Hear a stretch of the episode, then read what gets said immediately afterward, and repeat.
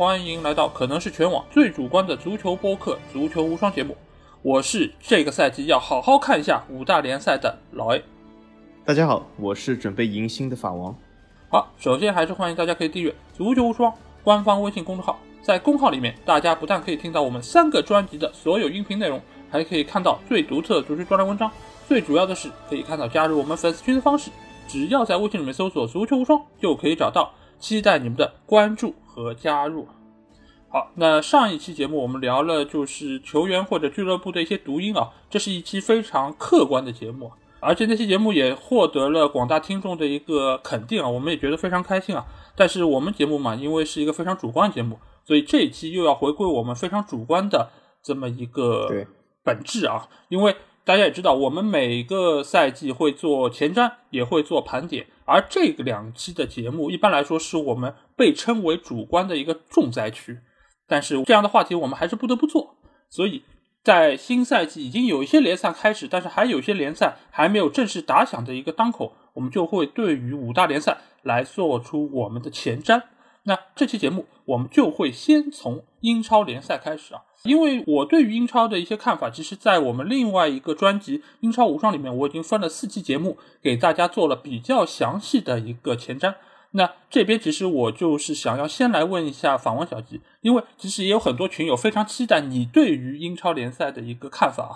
那这边你要不要先来对于英超做出自己的一个展望呢？你觉得这个赛季谁能够拿到英超的冠军？老 A 一下子就切入主题了，我法王都有点措手不及啊。但是在切之前，我我问一下老 A，嗯，上期节目还有没有听众说我们太主观了？哦，没有啊，就大家好像反馈都比较的积极和正面啊。当然也有可能有一些之前对我们有些意见的朋友，现在可能已经在黑名单里面躺着了，当然可能他们就没有机会可以做出更多的一些回应啊。嗯嗯，原来是这样。其实呢，我是这样觉得，就是本身我就是一个很主观的人啊。上期节目没有人说我主观，我这次实在忍不住了，又来要主观一下了。那么正好就是以老 A 说的英超为开端啊。英超这个联赛呢，大家都知道，了解法王都知道。其实我不是很经常看英超，对英超也不是那么的感冒，所以说我对英超的看法肯定是主观的。所以各位客观地啊，就听到这以后，你要三思而后行啊。那么关于这个英超联赛。首先，我想说一下啊，客观的说一下，英超联赛积分来说肯定是世界第一联赛，对吧？因为这个积分是永远是一个客观的数据。但足球里面啊，其实除了比分和积分以外，任何东西其实都主观的。那么我们就说一下这个主观的东西来。我觉得英超联赛这个赛季啊。竞争还是蛮激烈的，甚至我觉得应该说竞争会比上赛季更激烈一点，因为上赛季我们看到最后其实就是曼城一马领先，但这赛季我我可以看到就是老 A 喜欢的曼联基本在需要的位置上补足了，应该说补的不多，但是其实是补的恰到好处。比如说曼联这个木桶上只有两个洞，那么老 A 对吗？补了两块补丁，所以你不能说哦怎么就两块补丁，可它洞只有两个。对吗？呃，那么曼城一如既往还是阵容比较齐整，这次又补了，呃，又多一个中场，而且还有传闻啊，说有可能会买英格兰地心凯恩。嗯，那么切尔西很明显又补了一个中锋，上赛季我们都知道，就是这个金色侦察机或者是什么哈弗茨大帝。都好像在前场的攻击力上有一点问题，后来图赫尔的到来稍微改善了一下，但是呢，总体来说还是有些问题。所以切尔西呢这次也针对性的补足了啊，多了一个非常风骚的，我们好像群里而且还给他一个好像定义过世七锋，就世界第七前锋 卢卡库。嗯啊，其实世界排名第七不错的啊。这里等一下我要说一下法甲，就是我非常自豪一件事啊。这里我卖个关子啊。那么是七锋卢卡库应该说也不错。嗯，那么其他竞争对手呢？虽然说没有非常重大的不足，但是总体来说也是略有提高啊。就比如说利物浦。利物浦科内特的加盟，你说利物浦夏季没有砸很多钱，可是我觉得科内特也蛮贵的。很多球迷我发现啊，就有的时候看球看久了，对这个钱好像会看丢了这个概念。哦，这好几千万，我呃，所以这个时候我觉得大家可以看一下法甲，就呃，对啊，在法甲里面，你知道，我们如果有个两千万引援，那就是高级货了，那就是可以吹一个赛季了。所以说，这个这个钱其实很多，而且另外一个异军突起的球队就是阿仙奴。阿仙奴这次延续了以往几个赛季吧，这里我要重新就是给阿仙奴给他肯定一下，就是什么，很多阿森纳的球迷都会说阿森纳什么克伦克不买人啊什么什么，其实大家回想一下，我在群里也说，阿森纳过去几个赛季来花了好几亿了，呃，真的是买了很多人，真的好几亿了，对吧？这个金额是非常庞大的，所以我其实一直不太明白，就是阿森纳球迷为什么对克伦克不满意啊？有一个花了好几亿的这个主席，我觉得这种事在很多球队都是难以想象的，而且在很多大家印象中的所谓的那种大球队，什么尤文啊、什么国米啊，其实花的钱都没有阿森纳多。对，所以说阿森纳其实也是花了大价钱。啊，综上所述，就是各队呢都呈现出一种欣欣向荣、啊相互竞争这种态势。嗯，那么如果哎，说了半天，我都忘记老 A 问我什么。老 A 刚才是问我冠军，英超冠军，你看好谁？冠军，嗯，啊，一到冠军，冠军，哎，冠军这个东西呢，冠军只有一个，所以如果我说出来，必定是主观啊。嗯，是，哎，这个冠军我看好曼城，曼城继续卫冕。有几个原因啊，嗯，第一个原因是比较自私的原因，嗯，是什么自私原因呢？就是我要向广大球迷证明，英超就是一家独大的联赛，所以曼城再一次大比分啊。夺得冠军，这会印证法王这个言论，所以这个比较自私。你觉得这次会是一马当先吗？就是会像上个赛季一样领先很多，然后曼城就轻轻松松拿到冠军？我觉得还会。很多人讲，哎，他不是第一场输给热刺了吗？其实上赛季大家看一下，曼城一开始上半赛季或者是前三分之一赛季也是跌跌撞撞，嗯，不是也输给了热刺嘛，也输给了曼联嘛，如果没有记错的话。所以说，我觉得曼城呢，他的阵容比较厚，在一个三十八轮的联赛里面呢。越到后面阵容厚的球队是越占优的，所以你看每一次曼城其实，在后半程其实都挺发力的，因为他阵容非常厚，所以他的可调兵遣将的人员非常多，所以我觉得我还是看好曼城。如果只冠军的话，那我还是看好曼城啊。如果讲前四的话，我觉得还是这个传统的四强，哪四强呢？就是说第一名我觉得曼城，第二名我觉得。和上赛季我的预测一模一样啊！上赛季其实我预测了曼联，这个赛季我觉得曼联仍然是亚军。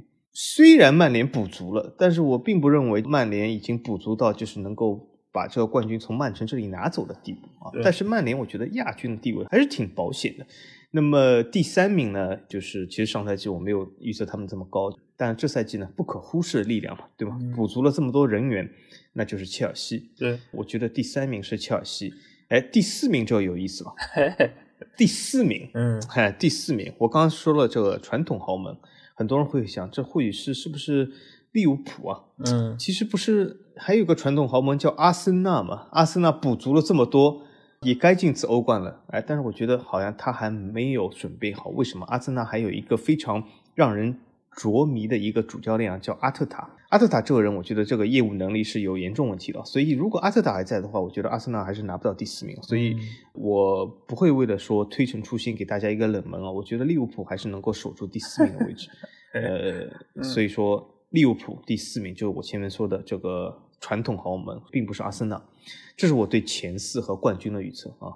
哎，这个预测其实倒是跟我之前在英超无双节目里说的差不多，只是我们的可能二到四位的具体位置是有一些变化，但基本上前四的一个预测，其实包括其他的一些足球播客节目，我也听了一些，他们对于这次英超的预测也基本上是以这四个球队为主，可能他们觉得可能潜在的挑战者会有呃莱斯特或者说是阿斯顿维拉，这个赛季也是买了非常多好的球员。那这几个球队可能是他们觉得有可能可以挑战到的是第四位的这个位置，而并没有说他们可以进入可能前三。所以前三的位置，现在大多数的人预测的都还是曼联、曼城和切尔西。而且我觉得有多达百分之九十以上的人应该预测的都是曼城可以拿到最终的英超冠军啊。但是我不知道他们在看了第一场输给热刺这场比赛之后，他们会不会有一些动摇啊？但是我觉得曼城的板凳深度，还有瓜迪奥拉对这个球队的调教，我仍然觉得他们是这个赛季英超夺冠路上，我觉得是非常大概率他们可以继续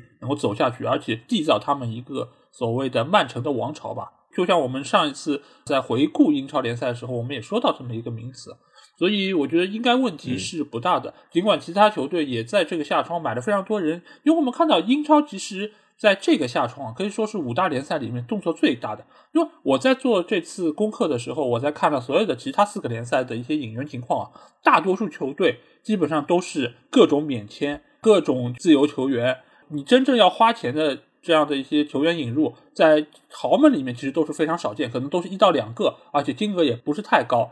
但是大多数球队基本上都是你可以看到大串的这种自由进、自由出，然后各种各样从青年队提拔上来的球员。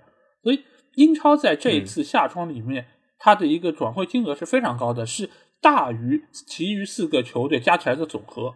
所以英超在这个赛季可以说是会有更多的一些挑战者加入进来，而且原有的这些豪门球队会稳固他们在联赛中的这些位置。所以我觉得这次英超应该还是非常非常好看。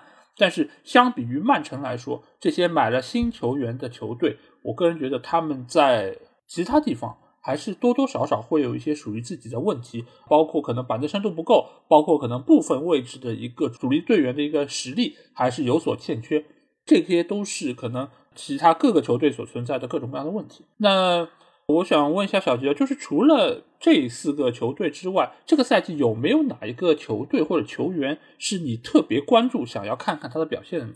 从球队角度来说，我觉得其实是并没有。为什么呢？呃，刚才老 A 说了一点，的确是，就英超的引援是力度是非常大的。但是我们大家球迷可以看一下啊，英超其实它的各球队的排位，用句比较时髦的话，就是阶级还是挺固化的。嗯，呃，我们可以看到很多球迷都会发现啊，其实英超的前六或者是英超的前四，过去几个赛季以来几乎没有很大的球队的这个变化，就是他们的总体来说阵容还是比较稳定的。那么从正面角度来说呢，就是用一些球迷话来说，就是他留得住球员。那么从另外一个角度来说呢，就是他的阵容还是比较固定的，比较固定，就是他的新意并不是很多。那么所以说，这些球的球迷他总会期待这个球队能够引入新援，带来一些新面孔。因为任何球迷其实都想看一些新的东西。每个赛季，如果每个赛季都是同一波人重复一样同一的东西，那么我觉得会比较无聊。但是英超总体来说呢，阶级还是比较固化的。虽然有很多球队都进行了引援，但是我们也可以发现到，大部分引援仍然是处于这个大四球队里面。本来英超不是有个所谓大六球队吗？其实我觉得阿森纳和热刺这是强行加上去为了凑数的。总体来说就是这个大四球队。这个大四球队其实过去几个赛季来都挺固定的，对吗？也是欧冠的常客。所以这大四球队呢，呃，这次引援里面也是占到了大头。呃，所以说我觉得这个赛季，如果你讲真的有谁异军突起，我觉得不至于。呃，所以我刚才如果做出前四的预测的话，我仍然觉得还是比较容易的。那么你真的要说哪个球队会异军突起呢？呃，我其实觉觉得倒不是维拉，为什么？维拉现在我觉得他其实是引入了几个呃二三线的球员，呃，性价比挺高的二三线球员，可是这些球员没有一个是一线的。甚至说没有一个水平是高于格拉利什的，对吗？当然，水平要高于格拉利什也很难，对吗？他已经卖了一亿。对。那么总体来说，维拉的水平呢，我觉得也并没有说是非常大的提升，应该说是略有小升吧。但维拉这个球队，呃，我觉得，呃，我也就是因为上赛季尾端或者是这个下窗的时候，我着重观察了一下。对。其实我觉得这个球队其实。呃，打法挺粗糙的，这个教练的水准我看也是有点堪忧的，所以说维拉这个球队我并不是那么的看好，但是他这个下半段呃应该说是呃不至于，所以我我觉得维拉这个赛季呢能够进入前十，但是要挑战前六或者甚至前四，我觉得是完全没有可能的。如果你是维拉球迷，那么我只能这样说。那么其他球队能不能挑战呢？其实过两个赛季，过去两个赛季来说，我一直觉得埃弗顿是一股。非常好的挑战力量，但是由于这次安切洛蒂的突然之间的离开，而且又和杰罗这种这样的关系，贝尼特斯的入主，就是处于一些小小的动荡期，而所以我觉得埃弗顿他又是有一点回到起点了。但这正是印证了埃弗顿近百年以来这个球队的传统，就什么呢？他其实降级是不至于，但是呢。呃，刚刚有点露头呢，就是由于会由于各种各样的原因又弹回去了，所以说埃弗顿这个赛季又是呃进入这个区间，所以说我觉得他要挑战前六也是可能性不大，但是前十应该是没什么问题。那么如果真要挑战的话，其实我觉得英超不可忽视的力量其实是阿森纳。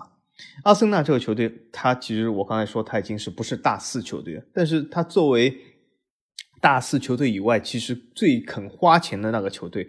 我觉得阿森纳的前途还是不错的。阿森纳其实非常简单一件事，阿森纳只要换了阿特塔，霸业可成，对吧？我我昨天也在群里也说，阿森纳要成霸业太容易了，对吧？如果阿森纳 克伦克，嗯啊，如果他来我家里三次，必须要第三次啊，因为这个三顾茅庐是必须要做到了。如果他来我家里第三次的话，我会告诉他啊，我就写一封这个亲笔信给他，我就说什么换掉阿特塔，大业可成啊，就看克伦克愿不愿意了。其实我这个节目已经免费告诉他了，所以他都不用来我家三次啊。嗯呃，所以说，我觉得阿森纳这个球队应该说是，应换句话说是天时地利人和，全部都是可以的，对吗？除了主教练以外，其他都可以。呃，他的阵容，你说他非常差，那也不至于，他也是挺愿意投入的。所以我觉得阿森纳的前途其实是非常不错，就是这个主教练呢，容易把一些球员身价打了贬值而已啊。那么其他球队，老 A 比如说说的莱斯特城，呃，莱斯特城呢，我觉得他是一股挑战力量，但是没有一个非常大的韧性，或者是没有一个长期的决心，因为这也是受制于他的预算，受制于他的球场规模，受制于他所在的城市。我们可以看到，莱斯特城上赛季在欧战好像一开始也是信心满满，或者是球、呃球迷对他的信心挺足的，觉得莱斯特城好像是高一档去打那些球队。但是最后最后怎么样了？也没有怎么样。这其实是和他一贯的风格有点像，所以我觉得莱斯特城还是差口气。反而我觉得更容易挑战前四的。如果硬要我选一个球队的话，我会选阿森纳。就英超联赛来说，现在主教练对于一个球队的影响，我觉得是变得越来越巨大。就是如果你有一个靠谱的教练，你可以把一个球队可能一般性的这些球员捏合成一个比较好的整体，然后打出相对比较好的一些进攻。那比如说，其实罗杰斯就算是一个比较不错的教练，他可以把这些原先可能只有五六百万的一些球员捏合在一起，让他们打出身价，甚至于可以之后卖出一个比较好的一个价格。但是有一些教练却可以把明明这些球员可能买来的时候都是五千万、八千万的，最后可能用出了只有一两千万的一个效果啊！这个说的是谁，对吧？就是阿特塔，包括像其他的某一些教练啊，其实都是有这样的一些潜质。所以这个赛季，其实我觉得英超好看的地方其实非常多。一方面是买了这么多人，各个球队最起码相比于他们去年来说，都有在实力上一个非常明显的一个进步。再加上是有非常多的一些教练可能会来会走，包括前阿森纳队的一个著名的球员维埃拉也来到了水晶宫队执教。包括其实我们也很期待看一看阿特塔能够在这个帅位上待多久啊！毕竟这两个人是现在下课排位上最靠前的两个人物啊。但是我其实还是觉得维埃拉可能是相对来说最有可能下课的教练啊，因为水晶宫这个球队它地处伦敦，它其实是有比较好的一个群众基础，但是他目前的一个球队的阵容其实是遇到了非常大的问题，包括在赛季初的时候，有非常多球员合约到期，并不愿意和俱乐部继续签下去，所以自由转投到了其他球队，使得水晶宫本就不强的一个主力阵容变得异常的一个脆弱，再加上维埃拉这个教练法王比较清楚啊，就是他之前是在尼斯队执教，而且战绩也是非常的糟糕，所以他在第一场比赛脆败给切尔西啊，这场比赛啊，大家可以说是啊，因为切尔西实力强，所以他零比三告负非常的正常，但是其实从场面上你可以看到，水晶宫几乎难以组织起任何的有威胁的进攻。哪怕只有零星的那几脚射门，其实也是来源于更大程度上是球员的个人发挥，才使得他们可能可以在外围能够有一脚远射，或者说骚扰到切尔西的一个防线。但是整体来说，我觉得这个球队啊，如果维埃拉照这么带下去，他可能是这个赛季第一个下课的主教练。而且水晶宫他们炒教练，大家也可以发现，就以前炒那个德布尔的时候啊，他们是一点也不犹豫的。他们不像沙尔克林斯一样，对吧？带的这么差，我还可以继续信任瓦格纳，让他可以再带下去啊。水晶宫炒教练其实跟阿布比起来一点也不逊色啊，就是你不好，我绝对就炒掉你。所以维埃拉其实给他留的时间真的已经是不多了。好，那英超的话，我们就简单聊到这儿。如果大家对我的意见比较有兴趣的话，可以去听我们英超无双的那个专辑里面，我有四期节目详细说了这二十个球队的情况。那接下去我们就会来到。五大联赛第一个开始的联赛，也就是法甲联赛。那法甲联赛在我们录节目的这个时候，其实第三轮已经打了一场比赛，大巴黎又获得了胜利啊，所以现在大巴黎是暂时登顶法甲联赛的第一名。那这个联赛由于梅西的加入，其实也是受到了非常多球迷，尤其是西甲球迷的一个关注啊，因为以往他们可能都不会把目光停留在法甲这样一个联赛上。当然，某种程度上也会带来很多的黑粉啊，就是觉得哦，梅西加入到了法甲联赛，对吧？就是哦，你们这个联赛完全配不上我们煤球王，然后过来的时候可能会带来各种各样的非议。当然，我也看到了有相当一部分球迷表现出了对于法甲非常大的兴趣，而且看了几场比赛之后，他们也对法甲有了一个新的认识。所以梅西的到来啊，我就觉得对于大巴黎也好，对于法甲联赛来也好，我觉得都是给广大球迷就是开了一个窗口，让你可以来有机会看一下这样的一个联赛，能够从而颠覆你之前对法甲的一个固有的印象。那我们现在就要先来对法甲联赛做出我们的一个前瞻啊。那说到展望的话，第一个话题其实就很俗套嘛，就是冠军是谁。但是这个冠军的归属，在现在看来，似乎答案也变得非常俗套了。那大巴黎能够拿到法甲联赛冠军的一个概率，我觉得超过百分之九十九吧。这个赛季，小金，你觉得大巴黎还有可能阴沟翻船吗？波切蒂诺还能把这个航母给开翻了吗？我是这样觉得的。曾几何时，我们把时钟拨回到去年这个时候的时候，我们在预测的时候。应该说也是把这个冠军，觉得应该说是百分之九十九是颁给的大巴黎。嗯，我记得我们法甲预测的时候，我们好像都预测了巴黎是冠军。对啊，如果没有记错的话。但是我们就把时钟拨到了今年二零二一年，我们就又一致的认为啊，法甲冠军仍然是大巴黎。那么我是怎么看呢？我的看法是，法甲冠军我仍然觉得是大巴黎。那为什么呢？现在我觉得，如果我不把法甲冠军看成是大巴黎啊，我觉得这肯定是。应该说是所有的球迷都会说，或者所有听众都说，哎，法王是不客观的。这我也承认。如果我真的说法甲冠军，我觉得不是大巴黎，那那肯定是不客观。其实我这个人是非常客观的啊，所以说我觉得仍然是大巴黎。大巴黎毫无疑问的具有非常强大的优势。但是法甲这个联赛啊，就是和刚才这个英超有个最大区别是什么？所以我觉得，就是关键就是看你作为一个球迷，你最喜欢看什么。如果你喜欢看的是一些传统豪门、百年豪门，什么一百年来都不变，什么你喜欢稳定性多过变化的，那么英超的确很适合。就是英超那几个大四球队，它的传承、它的阵容、它的资金都很强大，所以说导致它有一个非常强大的地位。但在法甲，这就是变幻莫测，很难说，真的是很难说。因为为什么每个球队的其实实力高低起伏都是和下窗有关，都是和下赛季的预算有关。所以说法甲我们可以看到有多次啊展现出了异军突起这种事。所以说在过去几年里面，对吧？大巴黎冠军丢了两次，应该说有这个可能性，但是呢？巴黎其实也在不停的自我补足，所以说他其实是想把这个可能性降到最低。但是换句话来说呢，其实巴黎上个赛季的阵容要强于再上个赛季，但是他也丢了这个冠军。有一个什么原因呢？就是上个赛季巴黎在欧战的压力也非常的大。巴黎其实由于他这个实力超群，所以说他会把更多的目光集中在欧战上面，所以说在。这个联赛和欧战双重压力之下，他联赛容易出现一些失误，有巴黎这个丢冠的可能，但是究竟是丢给谁呢？我现在没有看出来，所以我觉得在如此时刻，我觉得巴黎仍然是一个冠军的，应该说是我预测的归属。但如果有没有百分之九十九呢？我觉得或许没有。我给他一个定义，我觉得巴黎有可能是有百分之九十七点五的概率。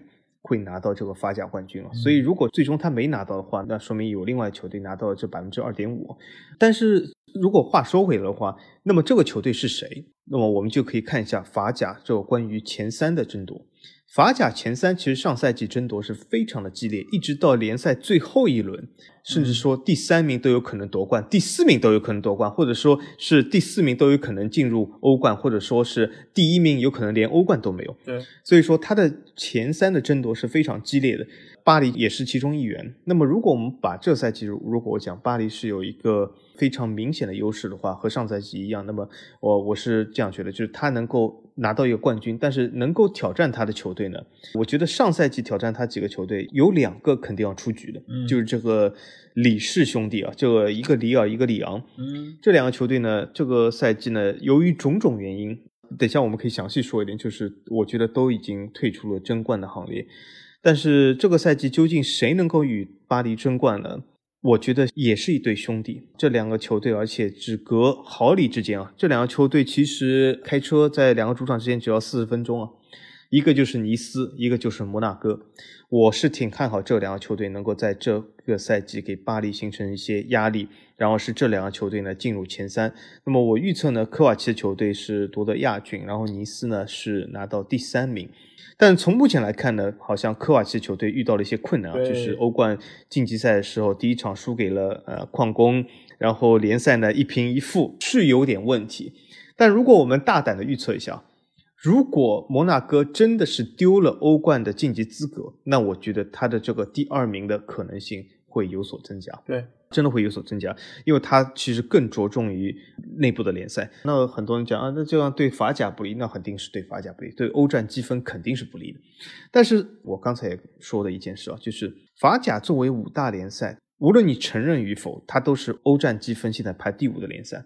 那么你如果说排名第五很差嘛，我倒不觉得。在欧足联体系之下，一共有五十五个联赛。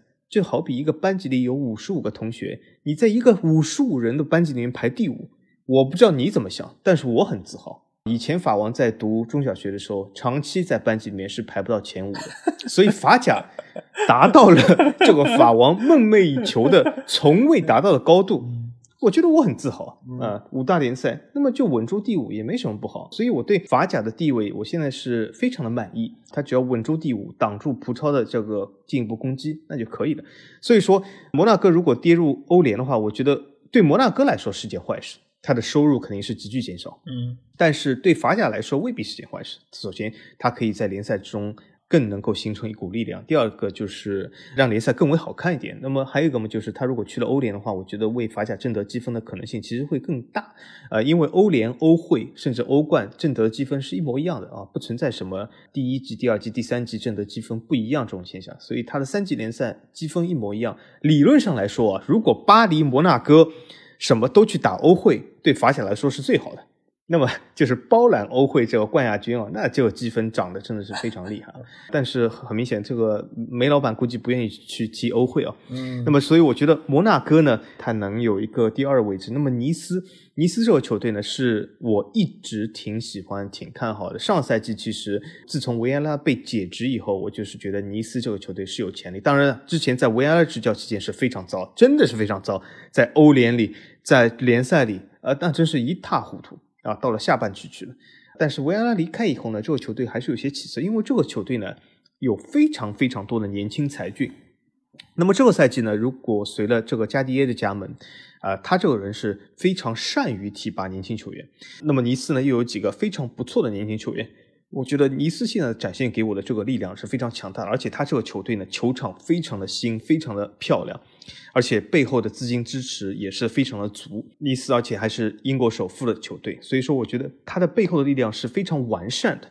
那么对尼斯争冠来说是一个非常好的补充。当然了，尼斯其实现在这个球队它内部的这个指标并不是说争冠，在内部里面就是它能够进入一个欧战席位，欧战席位呢，它的目标就进入前六。所以他的目标定的还是比较低，这其实给了加迪耶很大机会去提拔年轻球员。因为如果尼斯说啊，我的目标就进入欧冠，嗯，那么加迪耶其实就很难提拔年轻球员啊。所以说，这其实是对加迪耶对年轻球员是好的。那么另外一个件事就是尼斯他这个球队的经营也非常不错，他的球队频道啊内容非常丰富。我我有的时候最喜欢看尼斯这个频道有更新的时候，非常喜欢，就他有一些很精彩的内容。而且这个赛季的球服真的非常漂亮。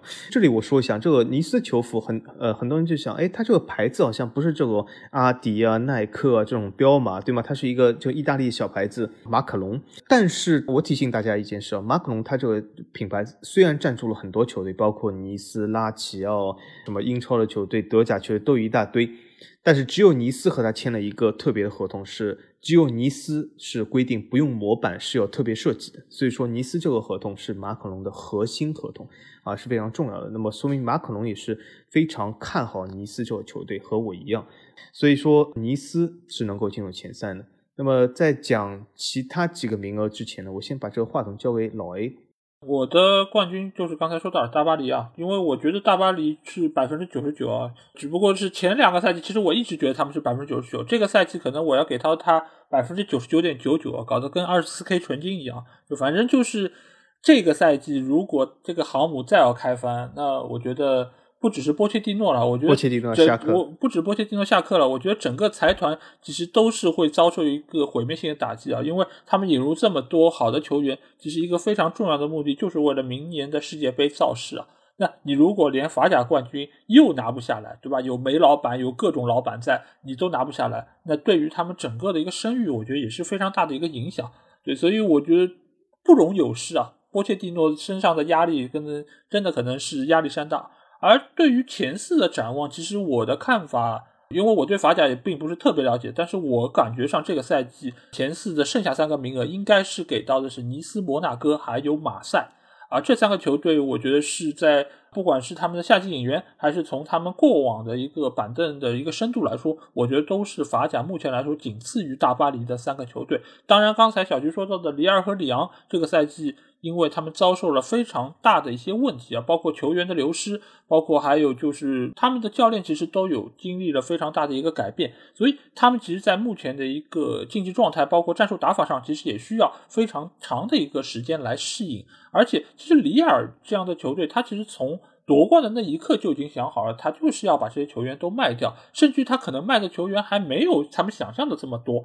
如果照以前摩纳哥的那个样子，对吧？一一个下窗可能卖掉五到六个主力球员，那里尔可能这个赛季就要去保级了，对吧？但是呃，里尔目前来说，我觉得他们进前四的概率确实是非常低。但是你说他们是不是会垮到下半区？那我觉得还是要再看一看，毕竟他们新来教练。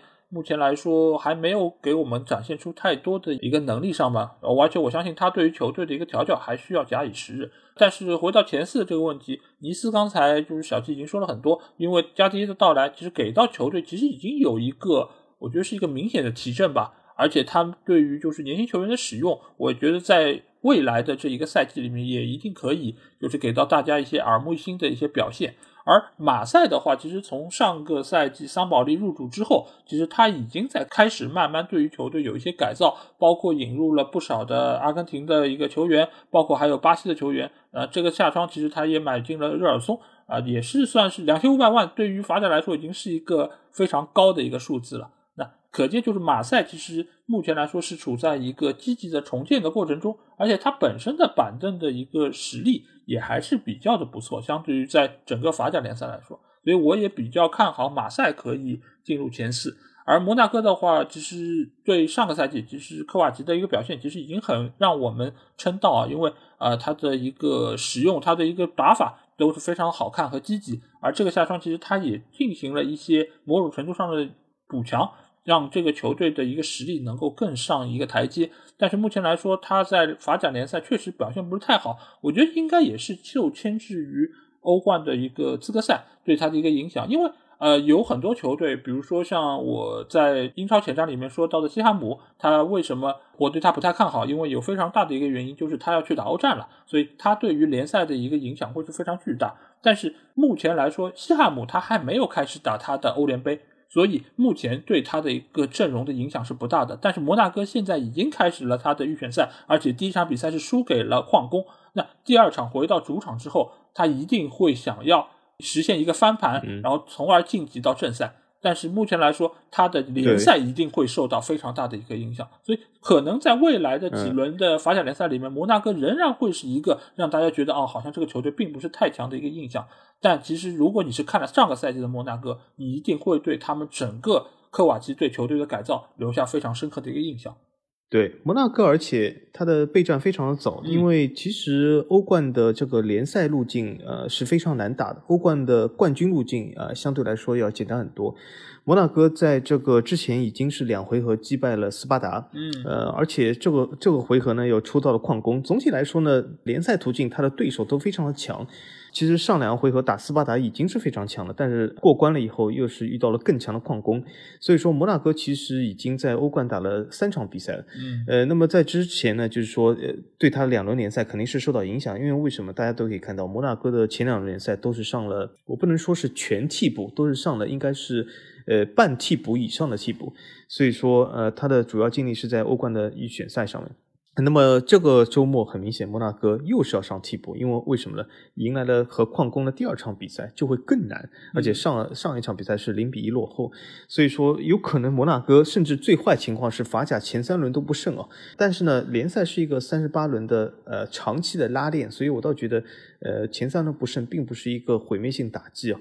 如果摩纳哥能够稳定下来的话，应该是没什么问题。但是我们可以从另外一个角度想一想，如果摩纳哥进入了欧冠正赛，嗯。那么有可能他拉垮的就不只是前三轮了，因为欧冠正赛里面又是六场小组赛啊，对，有可能他拉垮的又要有六场甚至七场八场联赛打不下来，这个时候我就觉得摩纳哥如果要进入前三会比较难的，那么我就会觉得有可能是马赛和尼斯啊去争夺这个前三的位置。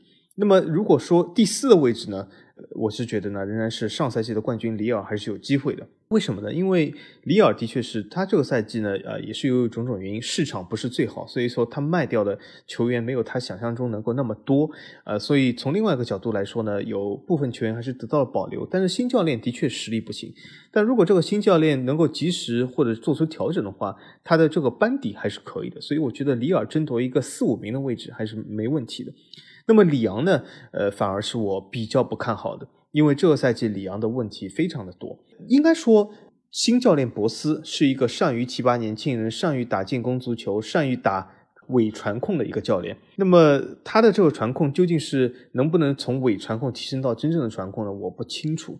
呃，但是从博斯过往的履历来说，他好像离开阿贾克斯以后，呃，发挥并不是那么好。但是我觉得呢，里昂这个班底给博斯还是有机会的。但是博斯呢，目前好像要处理的队内的关系来说是比较难。最新的这个主力中后卫被罚去了预备队，而且是据说马上就要解约了。呃，因为他严重的违反了这个队内的队规，发生了和好像是两三个人员打架的斗殴的事件。当然了，现在这都是更衣室内部的，外面的所说都是传言啊。那么直到官宣说了以后，到底发生什么事，我们现在都不知道。呃，但是总体来说，里昂就是内部呢，呃，问题比较多。而且呢，里昂由于几个赛季以来冲击欧冠都失败了，所以在资金上是比较吃紧的。而且他有一个大球场要养，观众又不能全部都进去，所以说啊，压力是非常大。那么从目前来看呢，我觉得里昂呢，他并不准备大规模投入，他呢会租借一些比较成熟的一些球星，比如说最近他刚刚签了切尔西的埃莫森，嗯，那么下一个球员呢，或许是呃利物浦的沙奇里，现在来说呢都很难说。当然了，他的奥亚有可能也会去英超。呃，总体来说呢，我觉得阵容的波动会比较大一点。嗯，呃，应该说里昂呢进入一个。法甲球队传统上的这种所谓的阵痛期，所以我觉得他能够保住第五名位置已经不错，能够有一个欧战席位。但总体来说，对前端球队的压力并不会很大。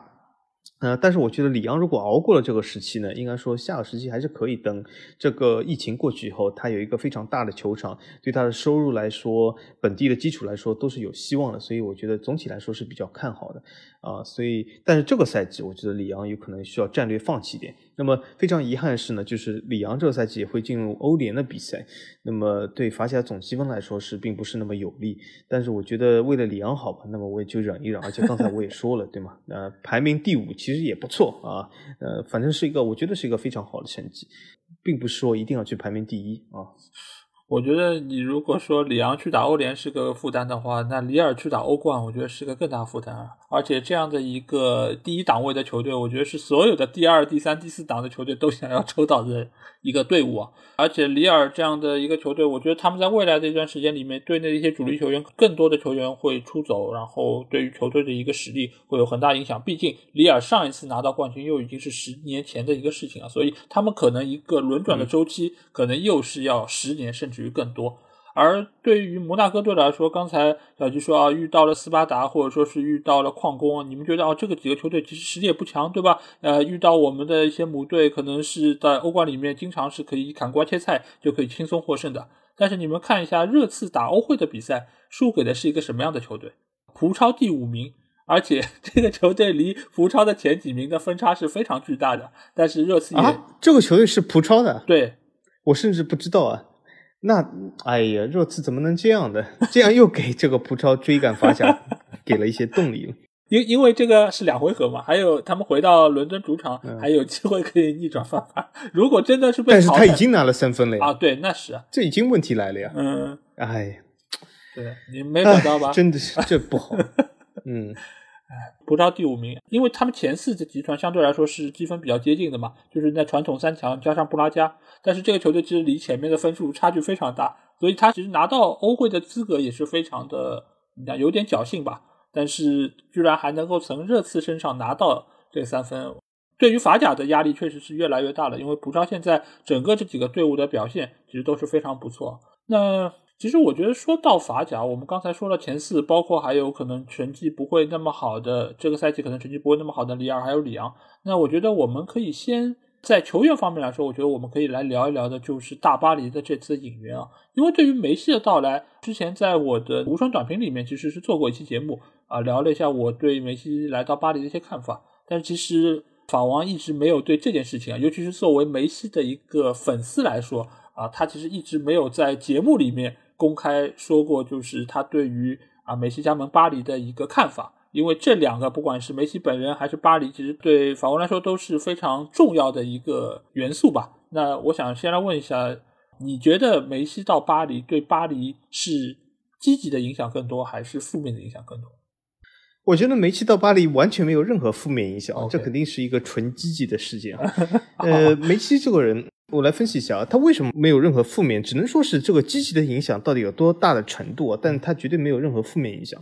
首先，梅西这个人，我我们其实看过足球，都应该看过梅西的比赛，呃，或多或少吧。但是我们不知道，就是很多球迷在场外有没有看过梅西的一些其他地方的表演。但是我看过梅西很多这种广告片里面的花絮啊，或者场外这种集锦啊，他真的是一个。极具足球天赋，甚至说我说极具足球天赋是错误。他真的是足球有史以来最具足球天赋的球员，他真的是一个神一样的存在，是一个神一样存在。从足球天赋和足球技术角度来说，他真的是神一样存在。而且最近还做过一个统计啊，就是梅西这个场均过人的这个谷底值啊，和 C 罗整个职业生涯的巅峰值是相同的。所以说，梅西这个球员真的是神一样球员。我觉得他不是球王，他是球神啊，他就是一个球神。如果你不服的话，那你就憋着啊。但是我可以说，他就是一个球神。但是呢，话说回来，如果说呃一个球神加入了巴黎，那我前面还说巴黎或许还受到其他法甲球队挑战，或许也会丢冠，和上赛季其实一样。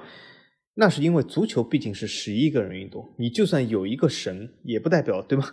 你这个球队就是每场比赛都赢。而且呢，说句实话，球神他的确是球神，但是呢，岁月不饶人啊，神也会老。嗯，所以说他的体能啊、身体素质啊，肯定是有所下滑的。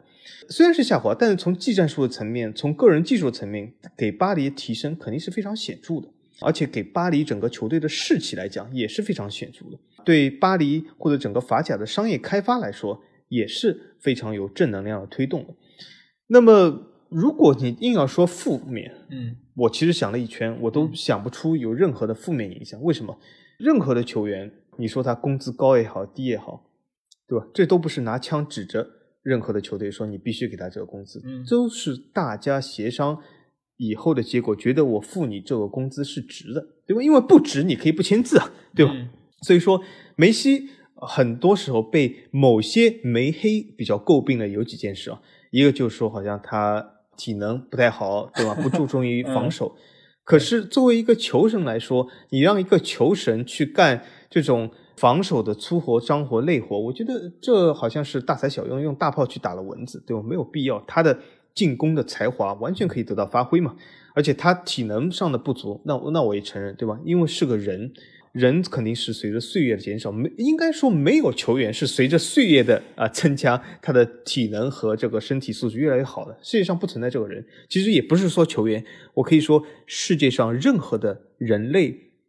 都是随着年龄的上升，身体素质有所下滑的，对吗？这是非常正常的一个人类现象，所以你何必要苛苛求一个梅西或者这样的球神球员呢？那么另外一个就是说所说的工资高。首先，这个工资高这个事，巴黎愿意开出这个工资，也会到时间付他这个工资，那有什么问题呢？巴黎觉得可以，那就可以。很多这个球迷何必多操心呢？我觉得操心的球迷往往是这种见不得新兴球队产生，总是以几个老豪门。啊为主的这样的球迷，就是他见不得新事物。其实，呃，我可以说梅西去了巴黎他不满意，梅西或者说去了马赛他也不会满意。就是什么，他就见不到任何的新事物的这个诞生，总之是冲击了传统老球队，这些球迷就会不满意啊。所以说这是呃完全是无稽之谈。那么再说一下这个工资情况。既然巴黎觉得他这个值，那就值，而且巴黎球队也没有像巴萨一样要破产或者发不出工资，对吗？那财政能够负担，那么就付给他。那么从另外一个角度来说呢，梅西其实也值这样高的工资，因为他带来的很多的这样效应，场外的效应是很多从这个能量的提升上、士气的提升上、商业提升上，都是带来那种其实远超于工资的这种东西。我觉得总体来说呢，梅西对巴黎来说没有任何的负面效应，而且说到底。很多人又会讲，哎，你有了梅西也并不一定能拿到欧冠呀，对吧？呃，这是肯定，因为这个世界上没有任何人能够保证你有任何的球员或任何的教练，你就能拿到欧冠，有吗？没有的，没有任何一个球迷你敢打保票，就是你这个球队有了谁谁谁谁，我就可以拿到欧冠，没有这样的事的。因为为什么？足球毕竟是人类踢的运动，人类总有状态高低起伏。所以说是非常正常的，每个球员也会有伤病，总会有意想不到事，这正是足球的魅力。所以梅西加盟巴黎，他能不能拿到欧冠，我其实根本不在乎，因为什么？我是在欣赏这个足球比赛，每一场足球比赛，我欣赏它就是它的不确定性。所以说他能不能拿到欧冠，我其实不在乎。如果你真的很在乎的话，那有可能，就像我法王一直说的，有可能你自己就是你自己最鄙视那种冠军粉。因为你最喜欢或者你唯一追求的就是拿到冠军，所以我有的时候劝一些自称非冠军粉的球迷来说，你应该更注重一下足球带给你的娱乐啊，并不是要拿到冠军啊。所以说，我觉得梅西对巴黎来说是有百利而无一害啊。我倒是没你那么乐观啊，因为我觉得负面情况肯定有啊，这个我之后再说。我们先说说自己的，就是梅西到了大巴黎是不是能拿到欧冠，我不知道。但反正他之前在巴萨这么久了，对吧？其实也已经很久都没有拿到欧冠了，所以梅西在哪里和欧冠是不是能拿到，其实完全不是一个概念啊。呃，然后他拿这么多的工资，然后巴萨没法负担，巴黎愿意给，那 OK 没问题，那他自然就会去到大巴黎来效力。这个其实都是钱上面或者合同上面的一些问题，但是这个其实只是牵涉到巴黎和梅西两方。但是你作为巴黎剩余的这批球员，他们对于一个拿得如此高工资的球员到这里，一开始你会觉得哇，我能够跟一个球王一起同场竞技，或者说我能够扶持他，我们一起拿到好的一个成绩。但是久而久之，你会觉得啊，你这也不干，那也不干，对吧？然后最后啊，荣誉都是你的，钱又拿那么多，最后可能输的时候，锅又是我们这些普通的一些蓝领蓝领阶层。当然，巴黎可能都没有蓝领，巴黎全部都是金领，对吧？只是梅西可能像 CEO 一样。那这样的一个情况下，很多的球员他可能会内心慢慢慢慢产生出不平衡。所以这个其实是潜在的对于这个球队的一个问题啊。这个其实也是很多球队不愿意签梅西的。一部分考量，我不说是所有的因素都是这个，但是很多球队其实是能够负担得起梅西的工资，或者甚至于是一部分他的其他方面的一些运营成本，但是他们没有签梅西，其实也是考量到更衣室的一个问题，因为对于其他那些豪门球队来说，梅西的一个工资是几倍于队内的顶薪的。那这样的一个情况下，他的到来一定会对整个更衣室有影响。但是，即便是对巴黎这样一个整体平均工资都比较高的球队，梅西的到来仍然是非常大的一个冲击吧？我觉得对于他们存在的概念来说，因为本来他们能够到大巴黎就是冲着队内会有一个高薪，但是人就怕比呀。这个时候，梅西的到来，如果梅西如果没有办法表现出他超强的统治力的一个表现。那我相信很多的队内的这些球员，尤其是新引入的一些在其他球队是大佬的球员，我觉得他们内心可能会有一丝丝的不平衡。这个其实也是潜在对于巴黎的一个影响。当然，另外一个问题就是在于波切蒂诺这样的一个平时就是。吃惯了可能咸菜泡饭啊这样的一个教练来说，突然之间给他上了佛跳墙，或者说是其他的一些鱼翅、鲍鱼这样的比较高档的食材，那对他来说，他的胃受得了吗？他的消化系统能习惯吗？那他未来一个赛季，甚至于可能未必有一个赛季啊，他对于这个球队的一个掌控，我觉得都是非常的存疑啊。我不知道，哎，小金，你觉得波切蒂诺这样的一个情况啊，手头有这么好的牌，对吧？都是王炸。你觉得他能够把它用出他们实际效果来吗？我倒觉得就是看波切蒂诺怎么样鼓励这些球员能够拧成一股绳子去作战。就是现在其实巴黎。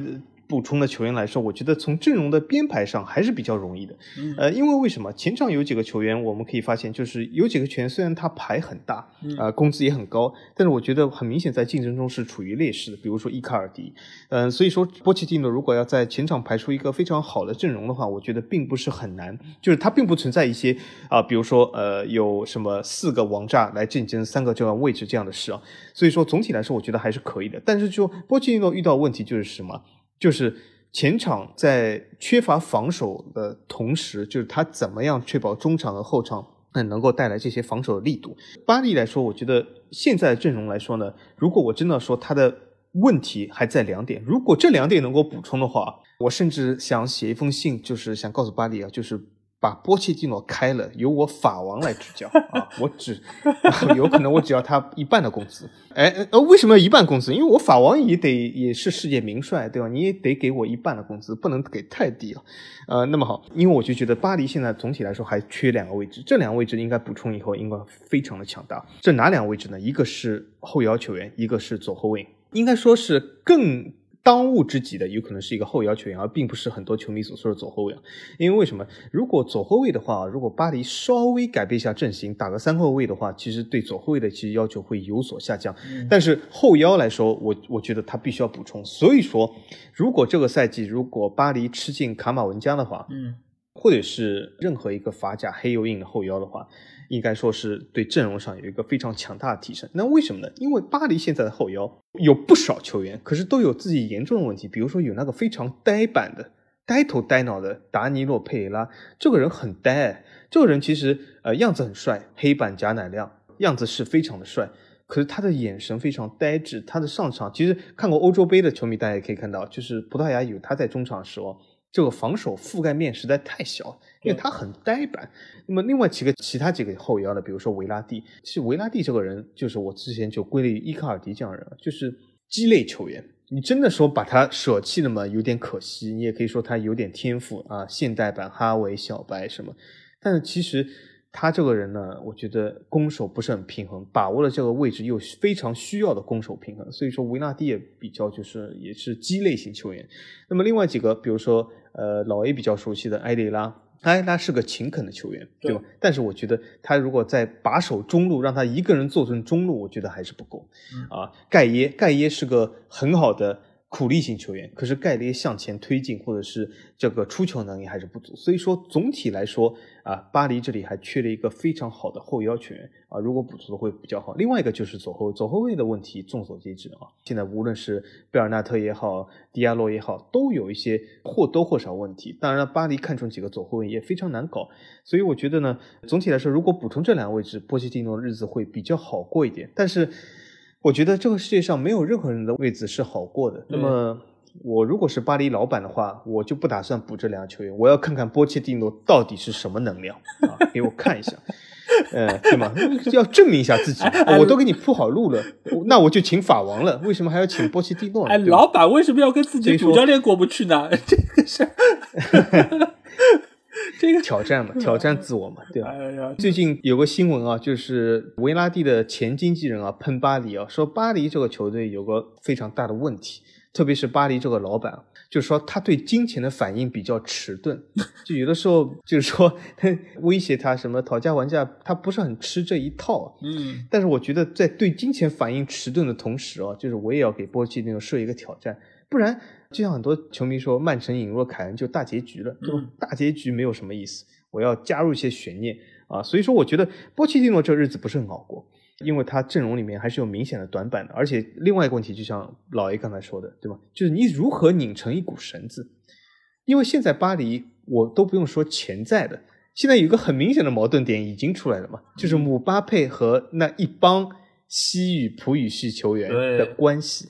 是非常微妙的，非非常的微妙，就是姆巴佩，啊，其实是对他们非常不满意的。那姆巴佩几个好兄弟呢，其实被巴黎都已经处理了，都要冷落了。比如说库尔扎瓦，据说去了里昂，但姆巴佩强烈反对。现在巴黎又是喊停了这个转会，库尔扎瓦又会留下来。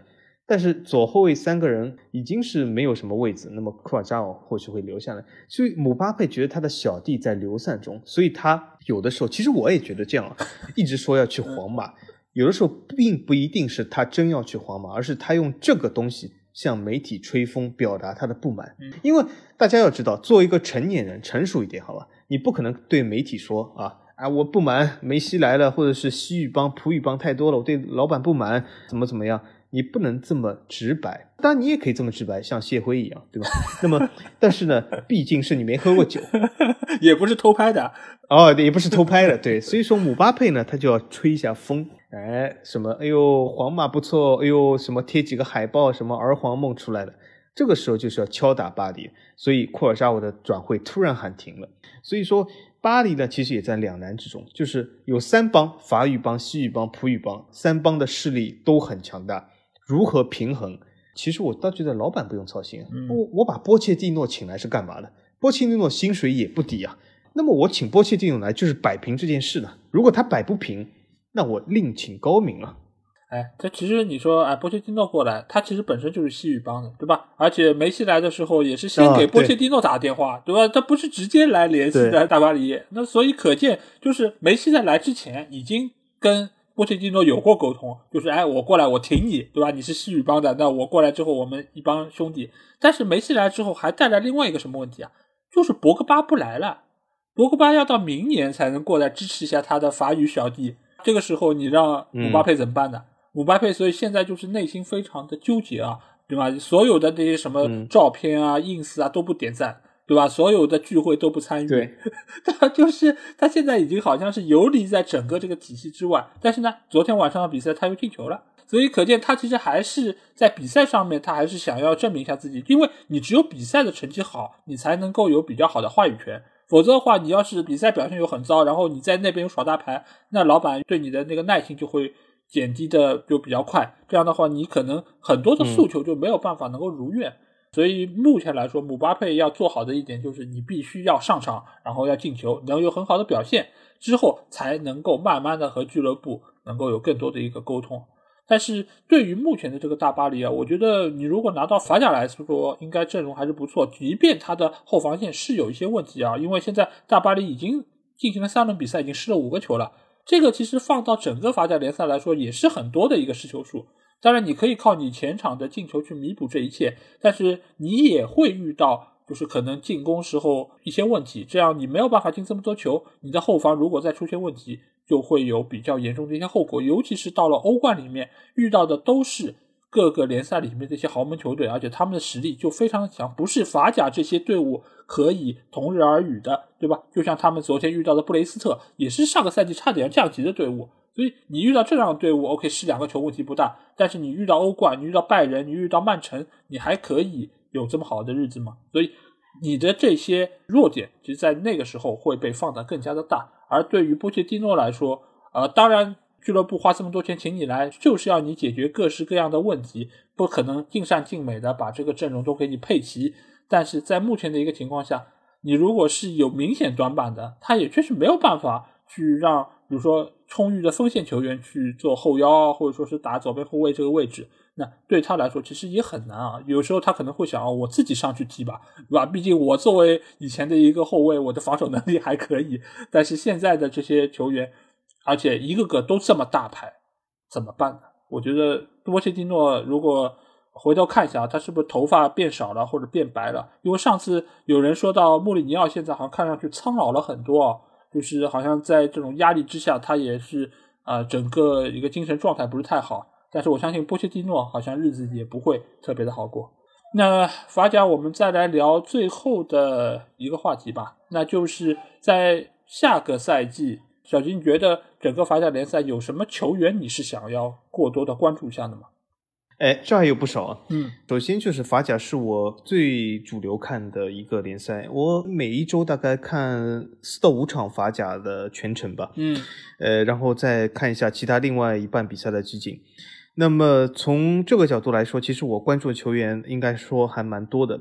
我这个赛季法甲呢，主要是想观察几个队啊，巴黎肯定是毋庸置疑的，另外还有就是里氏兄弟里尔里昂和这个尼斯和摩纳哥。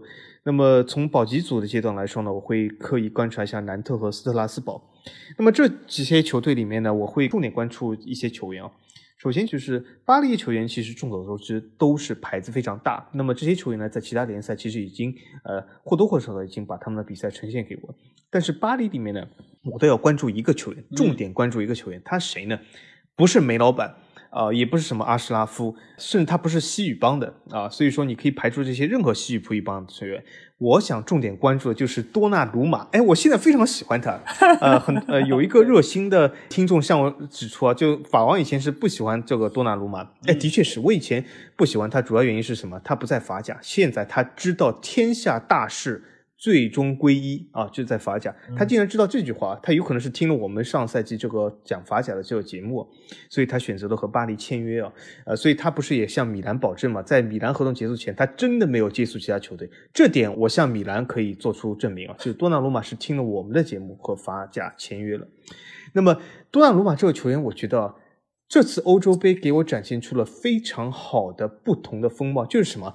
多纳鲁马这个球员十分的高大。但是他一点都不笨拙。对，我们可以看到，一般情况下，像他这么高大球员都是蛮笨的，而且有点像这个什么，就我我给大家形容一个动物，就叫梁龙，有点像梁龙，就什么，这个头嘛很小的，身材非常大的，而且又蹦来蹦去的。但是多纳鲁马这个球员，虽然他身材是很大，头也很小，啊，有点外形有点像梁龙，但是我觉得他非常的灵活，啊，非常灵活，而且就是这个。扑救的范围非常大。其实，那话说回来，刚才老爷说巴黎最近比赛失球蛮多，嗯，但是我可以指出一点啊，这三场比赛如果由多纳鲁马把门的话，其实不会失这么多球，因为好几个球我观察了，都是纳瓦斯覆盖面不够，他在扑救的时候时机、动作、扑救都没问题，可是什么？他矮。手短，那么只能扑不到，这很明显是他身体短板。但如果由多纳鲁马来操作的话，我觉得他有可能失不了这么多球。所以我觉得这个赛季我非常看好多纳鲁马。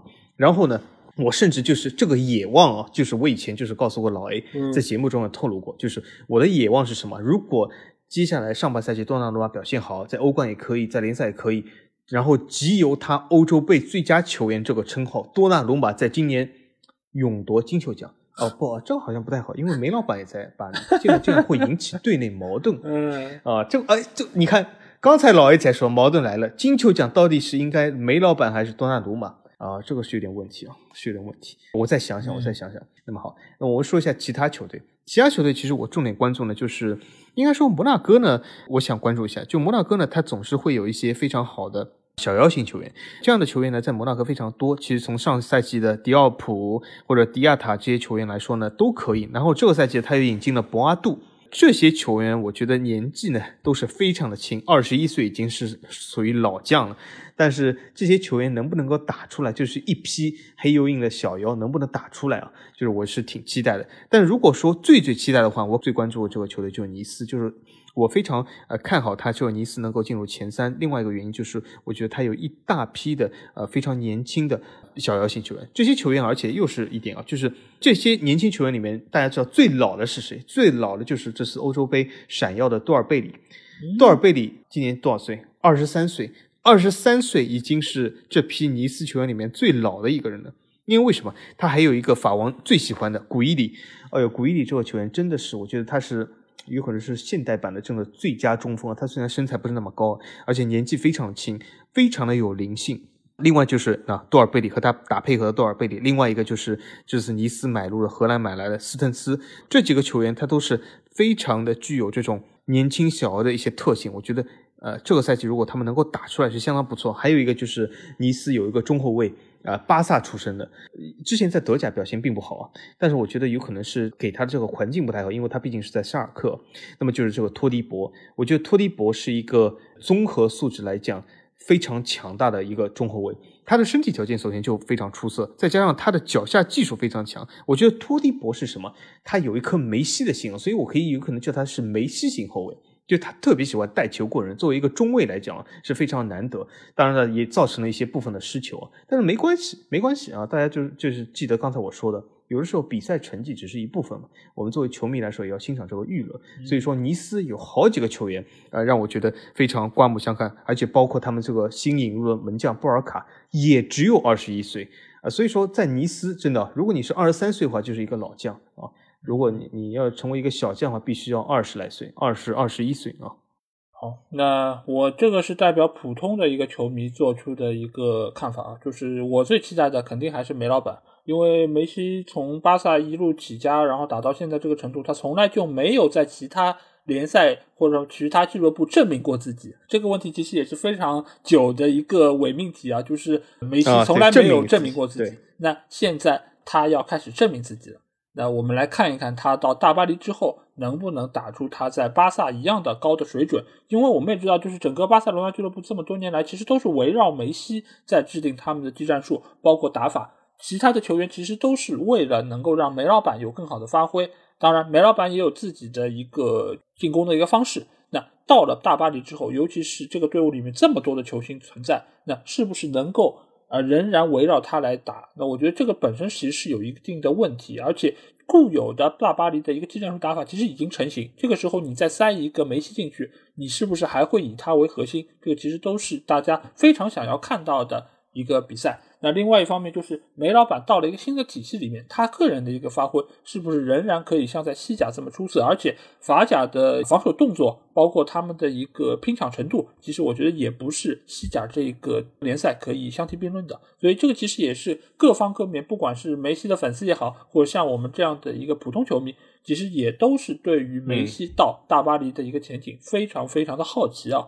呃，就是他现在号称第一场比赛应该是要到九月份，对吧？那场比赛现在据说已经是一票难求，所以其实我们到时候也可以大家来看一下这场比赛梅西的一个表现。但是法甲的比赛大家应该清楚，就是都是大半夜的，就是收视的环境不是特别的友好。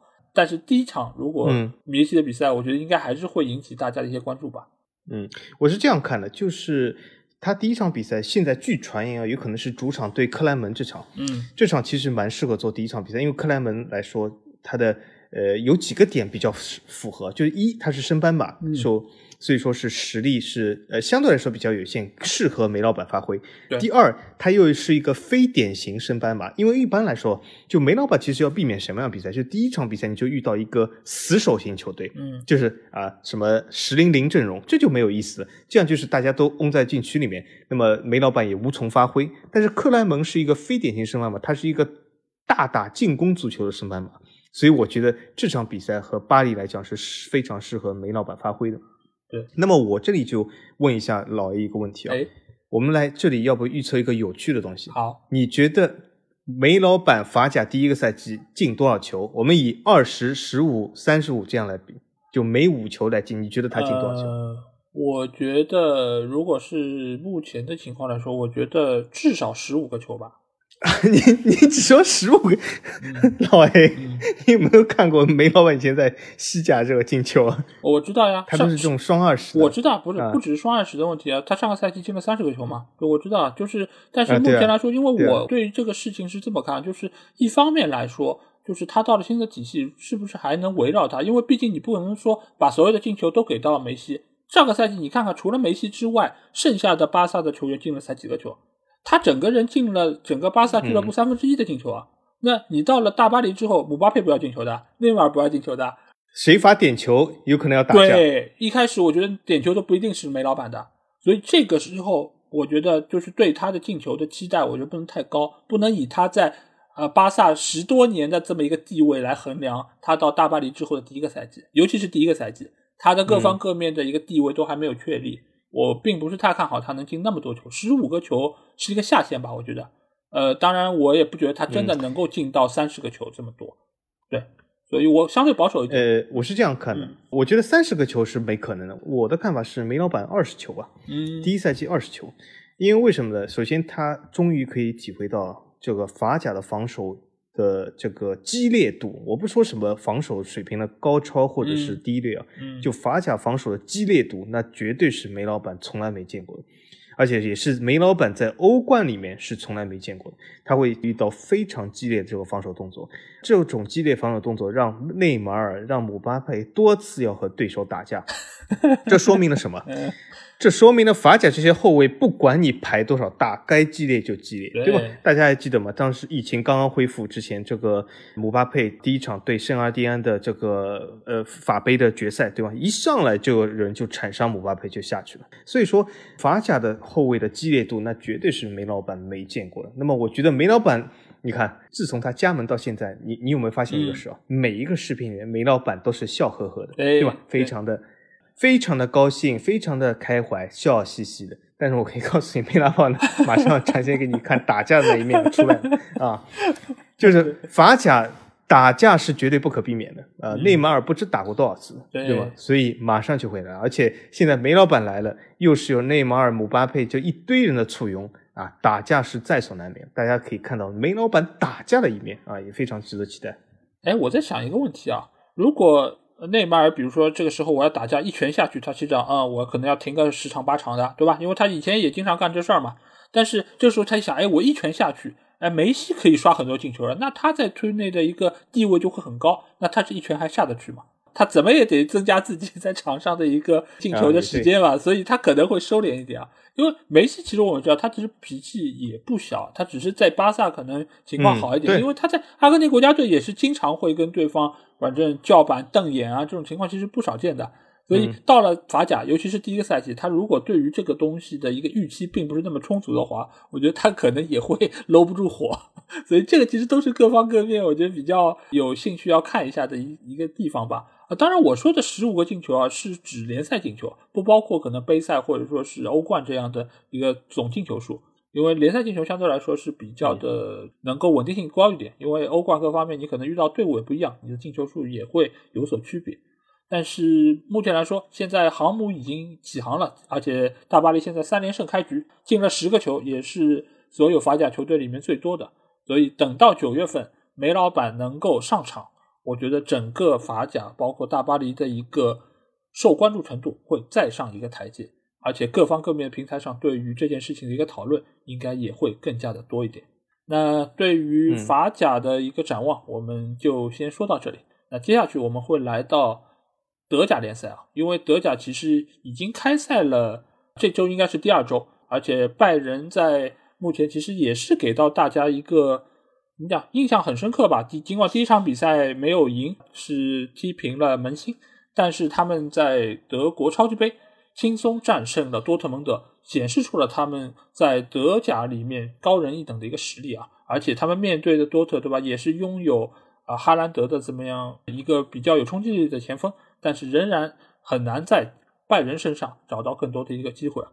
所以，那我们对于整个德甲先来做出我们的预测吧。冠军，我觉得跟法甲差不太多啊，可能没有大巴黎百分之九十九这么高啊，但是拜仁的夺冠的概率，我觉得仍然是非常的高。所以我在这边还是会维持和去年一样的一个预测，就是冠军必然属于拜仁，赢得他们的十连冠。夺冠概率，我个人觉得应该客观的说，我觉得是高于百分之八十五。所以基本上，我觉得。大概率是没问题，而前四的话，我觉得就一次性说完吧。剩下三个队伍是多特、莱比锡还有门兴，这个是我预测的这个赛季的四强。我不知道小金你怎么看？我和老维略有不同啊，不同的点在哪里呢？不同的点就在于拜仁慕尼黑。嗯，刚才老维说的就是和法甲一样，这句话我不同意啊。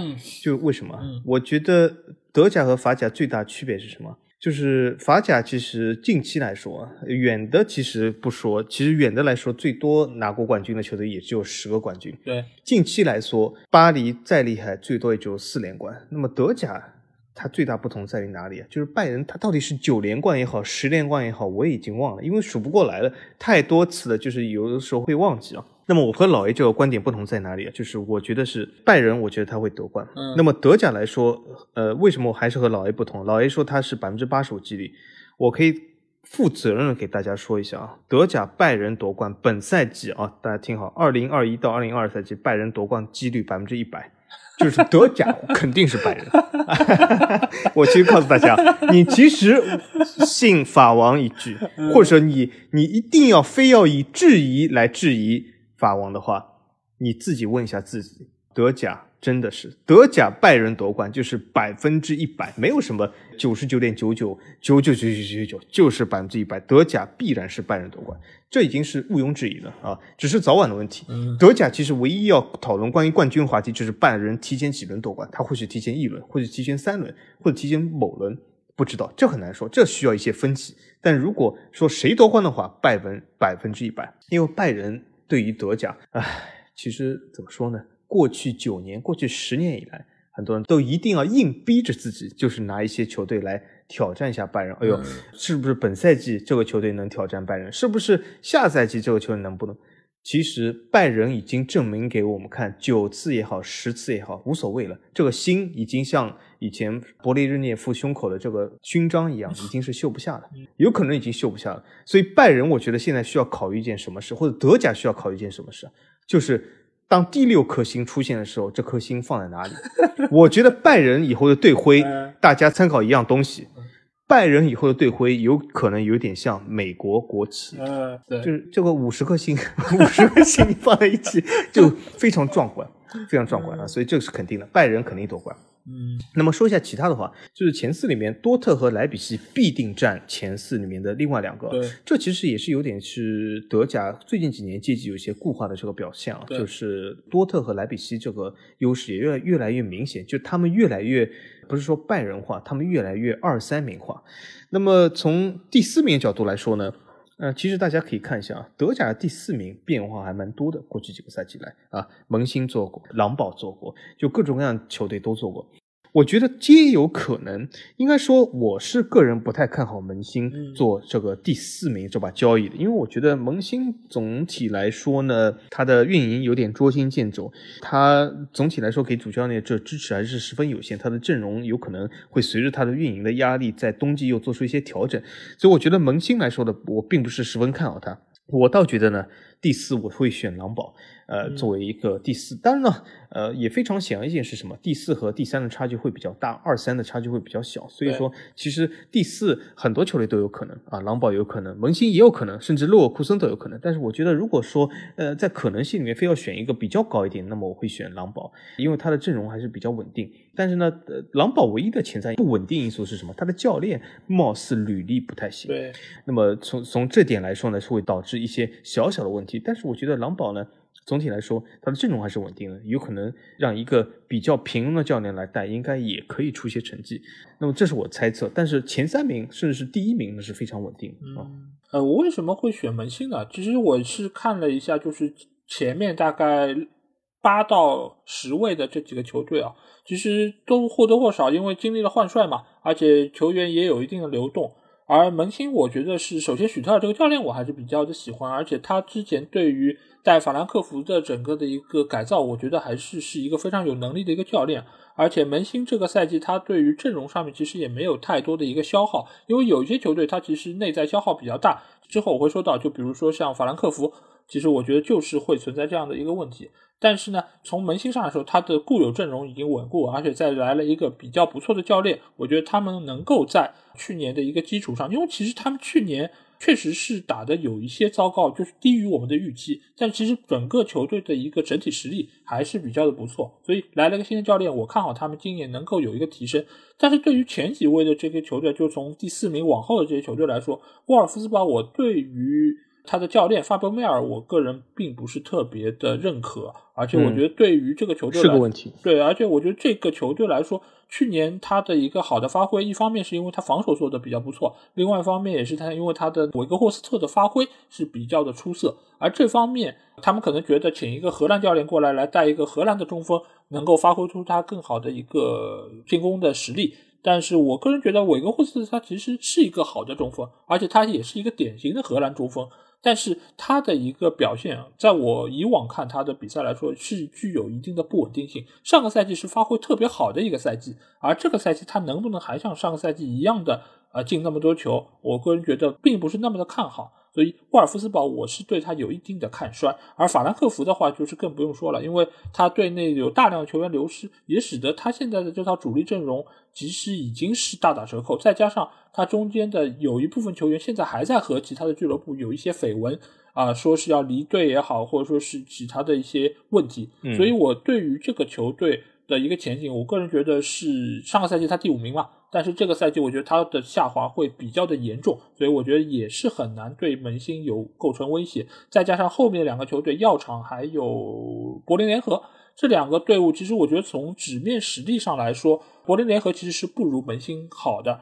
而且药厂的话，和上赛季的变化也没有那么的巨大，而且他们上赛季其实也是和门兴一样，是属于基于他们存在实力的这么一个表现啊。所以这个赛季，勒沃库森和门兴其实是比较有可能进入到第四、第五的这么一个位置，但是相对来说，我可能会更加看好一点门兴，所以我给到门兴可能前四的一个展望。但是勒沃库森，呃，包括后面的像斯图加特，其实我觉得倒是有可能能够进入欧战区。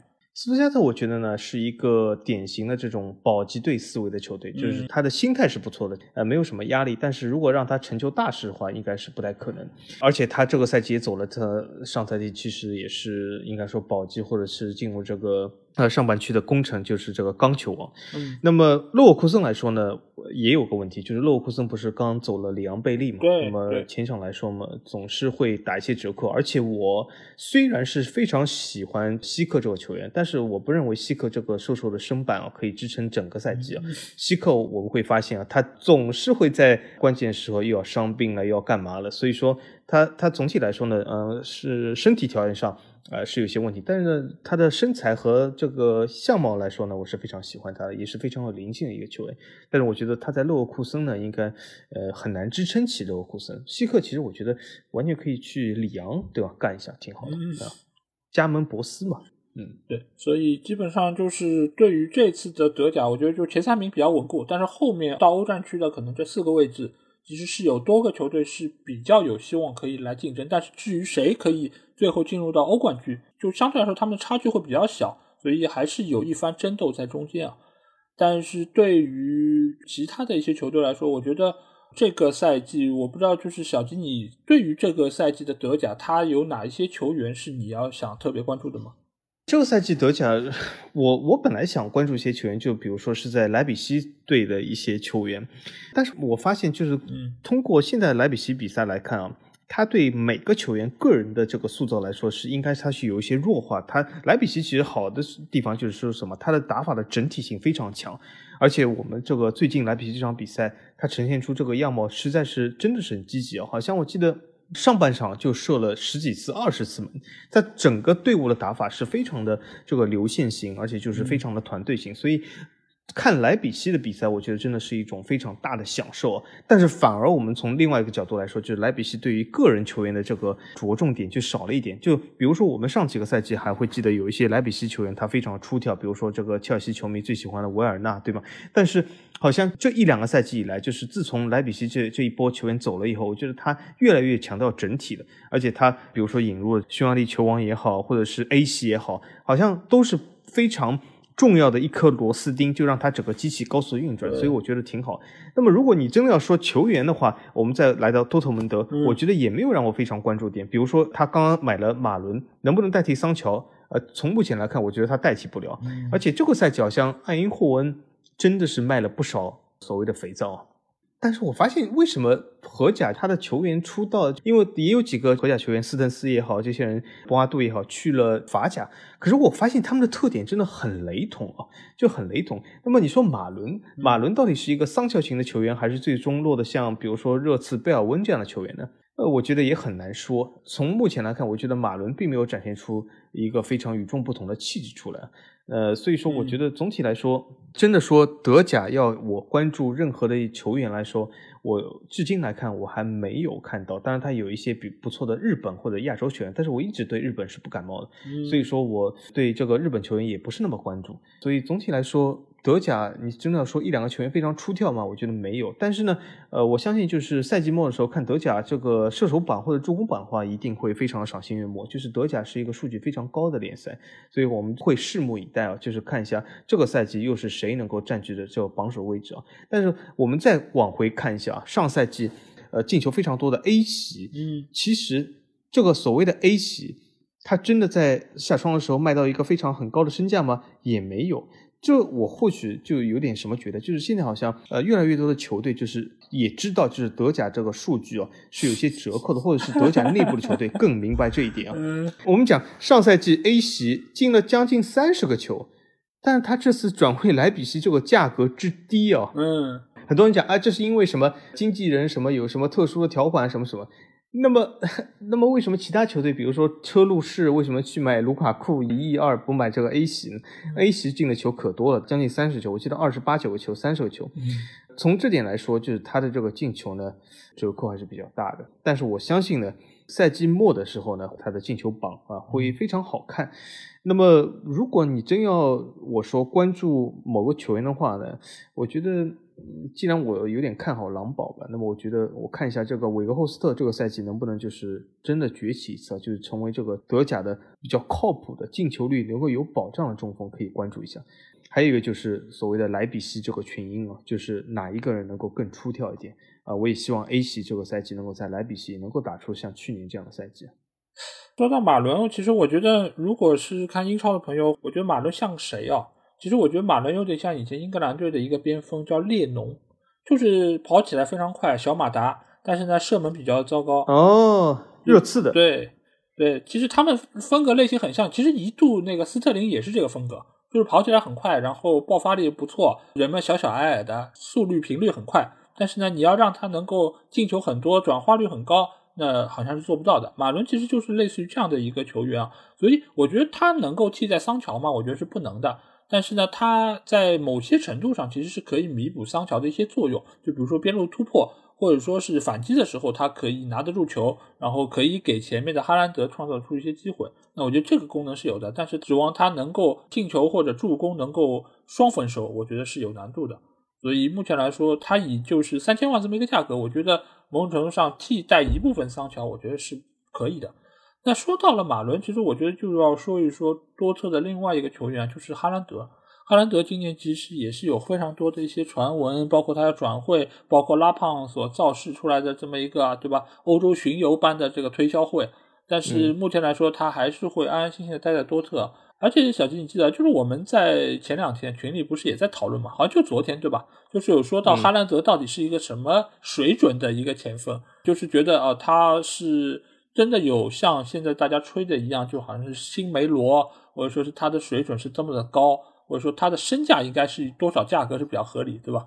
当然，我们的一些看法好像群友并不是太认同，就是我们觉得他的水准其实并没有吹出来的那么的好，而且就目前来看，他的进球数如果要拉进球数，好像也并不如侦察机维尔纳，甚至不如 A 席，对对对，甚至不如 A 席。而且我是看了他最近的几场比赛啊。我觉得哈兰德有一个什么比较大的问题啊？就是你可以看到他的很多汤球确实是非常大的，但是为什么他的这些汤球没有办法被对方的后卫能够很有效的阻挡？这个其实就是和德甲的防守有非常大关系。而且你可以看到，我们看到大步流星的哈兰德非常大的一个原因就是在于他过了那个中卫之后，后面就是一大片的开阔地。他可以舒舒服服的进去打单刀，但是这样的哈兰德去到了其他联赛，我不说去英超，你甚至去法甲，我觉得都可能不会那么的舒服。那他的数据可能就没有大家看上去的那么的好。当然有人会说，哦，你看他欧冠也进了这么多球，对吧？也表现出了很好的身体素质和那个爆发力。那确实他身体是不错的，但是你说他真的有能够面对各种各样一个阵型或者说打法的球队嘛？我个人是比较存疑的，而且我也不太认为他真的值得上一个多亿，或者说能够比肩凯恩这样的一个水准。因为凯恩，我觉得他之所以列为现在能够敢开一点几个亿，一方面当然因为他的合约还有很多年，另外一方面，我觉得凯恩是比哈兰德更加全面的一个球员。他不但是可以自己射，而且他可以做球，他的进攻更多样化。对。对，对，所以我觉得就是从各方各面来说，哈兰德当然年轻，但是我觉得你不能用年轻来说他一定是怎么样，因为年轻你是代表了潜力，但是潜力其实也分两种，就是往上走和往下走。你有可能会一路往上，成为一个一代神锋，像莱万这个样子，但是你也有可能止步不前，甚至于可能会更加的糟糕。所以年轻，我觉得你不能用德转的这个身价榜来对他做出一个评价吧。所以哈兰德在嗯多特的最后一个赛季，其实我是想要多看一下他，而且因为其实哈兰德在明年的夏窗一定会引起众多豪门的一个争夺，包括其实我的母队可能也会某种程度上去抬抬价，所以我会在这个赛季可能会再看一点哈兰德的比赛，看看他的表现是不是真的配得上大家对他那个称号啊，就是新梅罗。哈兰德，我觉得他的问题是什么？他其实是比卢卡库更卢卡库的一个中锋，嗯，呃，或者说他都不是一个中锋。其实哈兰德的身体或者卢卡库的身体迷惑了很多球迷，都认为这样的身体啊，那就是一个典型的中锋啊，什么不世出的中锋。其实哈兰德的打法比姆巴佩更姆巴佩啊，他的打法完全是一个反击型前锋，对，呃，完全没有任何中锋的这个架势出来。所以说，从这个中锋的角度来说，莱万真的比哈兰德要好出一个档次啊，那就是完全是不可同日而语的。对，哈兰德呢，他的问题出在哪里？就是他打反击是可以的啊、他的速度也比较快，对，但是他的盘带能力一般般啊。是的，呃，他而且这个中锋做球的能力、背身能力也是一般般，投球能力也是一般般，所以说他是一个很好的，只要给他冲刺攻坚的一个反击型前锋嗯。但是他目前的状态还不能足以成为一个非常好的中锋，而且从未来来讲，他能够成为一个很好的中锋吗？有可能，但是另外一个可能也是他有可能呃不能成为一个很好的中锋。所以我曾经说过，哈兰德其实和他最像的球员就是以前多特的前辈奥巴梅扬。对吧？奥巴梅扬也同样是一个速度反击型的前锋、嗯啊，在打速度的时候，纵深空间很大的时候会非常厉害。哈兰德和他非常像，对吧？只是他们的身体看上去不一样。可是看足球，关键还是看出打出的效果，并不是说看身体啊、从身体上来讲，有可能哈兰德比他更高大，但是我们可以看到另外一个特点，我们也可以看出哈兰德本人也是倾向于这种奥巴梅扬的打法。我们可以看到哈兰德在冲刺的时候，在带球的时候，肩膀是弓着的，背是齁着的，对驼着的，对吧？头一低这样带，嗯他这种动作是在什么？他在嫌弃自己的身体为何这么大。啊，其实是这样的一个东西啊，大家可以记住这句话，他在嫌弃自己的身体为什么这么大。所以说，哈兰德他或许当然有一天球商开窍了，他改变了自己的打法，这是完全有可能，他成了球王啊、这是有可能的。但他同样有可能就是他又成为奥巴梅扬这样的人物。另外，我这里说一下，就是德甲球迷不用说什么我法王看不上奥巴梅扬，奥巴梅扬不是德甲出身球员，大家记住，奥巴梅扬是法甲出身球员，所以我是非常客观的。对于哈兰德，我觉得我客观说一句吧，就是他确实是一个很好的前锋，但是呢，他的适配性比较差。就是他目前来说，在多特这个体系里面，他的一个使用效率是非常好的，而且在德甲里面也是比较适合他发挥的。但是你真的是去到了另外一个联赛，我个人觉得他的效率一定会大打折扣。这个折扣的多少取决于嗯这个联赛对于防守的重视程度。如果你去到英超，或者说有比较好的一个转身，或者说是一个补防的一个意识，那哈兰德的进攻的空间，我觉得会得到非常大的一个压缩。那他的进球数也一定会更少。而这个时候，如果你这个球队像曼联一样是需要一个正正经经的中锋的话，那我觉得哈兰德的到来简直是一个灾难，会诞生另外一个卢卡库。所以我个人并不太倾向于他的到来。对你像卢卡库为什么会在曼联失败？就是曼联想要一个中锋，可是卢卡库并不是一个中锋，至少那时不是。现在他的背身能力越来越加强，所以哈兰德有可能以后会成长成现在卢卡库，但他现在没有。嗯啊，这是一个非常大的问题。所以说，呃，哈兰德很多人讲他是不是适合去拜仁，我觉得他也不适合，因为他并不是莱万。对啊，哈兰德而且去其他联赛会发生什么？去英超防守强度一下上来，他会无所适从，有点像维尔纳的东西出来。对，维尔纳就是典型的哈兰德在英超里面。那么他如果去意甲的话，他会发现他根本没有冲刺空间。对啊，有可能就陷入了所谓的我们的罗总这境遇，只能罚罚点球，或者是每个赛季十来球。那么还有他如果去法甲的话，空间有的时候会有，但是后卫早已经向他脚铲去了，有可能马上要打架了。最后，那么我说哈兰德他适合去其他球队吗？有，还真有。哈兰德适合去哪个球队？适合去他以前出道的这个体系的红牛系。哈兰德其实蛮适合莱比锡红牛的打法，嗯啊，但是我觉得哈兰德本人或许不甘心去红牛，但是这个的确是现阶段哈兰德最适合去的地方。对，所以基本上我们对于德甲的一个看法就是这样。而且德甲这个赛季，我个人觉得，就是因为除了英超之外，剩下几个联赛他们的引援方面其实都是做的比较的欠缺。当然，德甲上面，我觉得这个赛季引援方面做的比较好的其实是莱比锡啊，因为莱比锡这个赛季其实是整个德甲里面可能是买人买的最。爽快的吧，就是花钱买人最多的一个球队，然后包括他们买了 A 席，包括他们也买了上个赛季已经在队内的安赫利尼奥，包括还有西巴坎这几个球员，其实也都是比较有实力吧。而且因为他们在后防线上失去了乌帕梅卡诺还有科纳特两个主力的呃中卫球员，所以他们也需要这个赛季在后防线上能够有更多的一个补强，所以。这次莱比锡其实可能说是整个德甲联赛里面就花钱最多的一个俱乐部吧。当然，我们也要看一下，就是新来的这个马西，他能不能给到莱比锡像去年一样好的一个表现？因为他作为红牛系的一个教练来说，他对于莱比锡的整个战术打法他是比较熟悉的。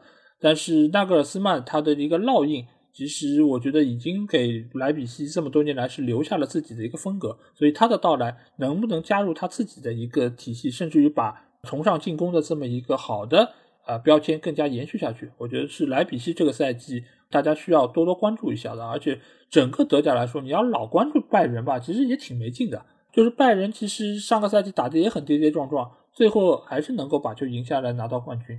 那这个赛季我还是希望能够多一点啊，多特啊，莱比锡能够稍微挑战到一点拜仁，不要让他一骑绝尘，到最后轻松拿到冠军，甚至于。莱万又进个什么小四十球，然后拿到拿到他们那个小钢炮，最好能够好看一点。当然了，我虽然说拜仁是百分之百夺冠，但是不排除大家可以欣赏一下莱比锡比赛。虽然他夺不了冠，嗯，但是我觉得他的比赛是非常赏心悦目的。而且莱比锡的获胜有一种颠覆感，对吗？就是颠覆传统老豪门。就是，现在很多社会中的新兴东西都是你要适应这种新兴东西，适合这种颠覆。